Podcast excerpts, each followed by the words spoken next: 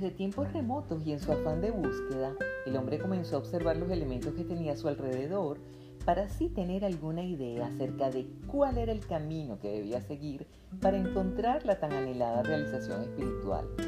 Y a través del observado fue poniéndole nombres a lo que hoy llamamos asanas o posturas de yoga. Las asanas tienen nombres de estructuras como la pinza, herramientas como el arado, plantas como el árbol, animales, aves, reptiles, insectos, equilibrio sobre la cabeza, Salamba Shirsasana, y el cadáver Shavasana, asana que merece un tratamiento especial.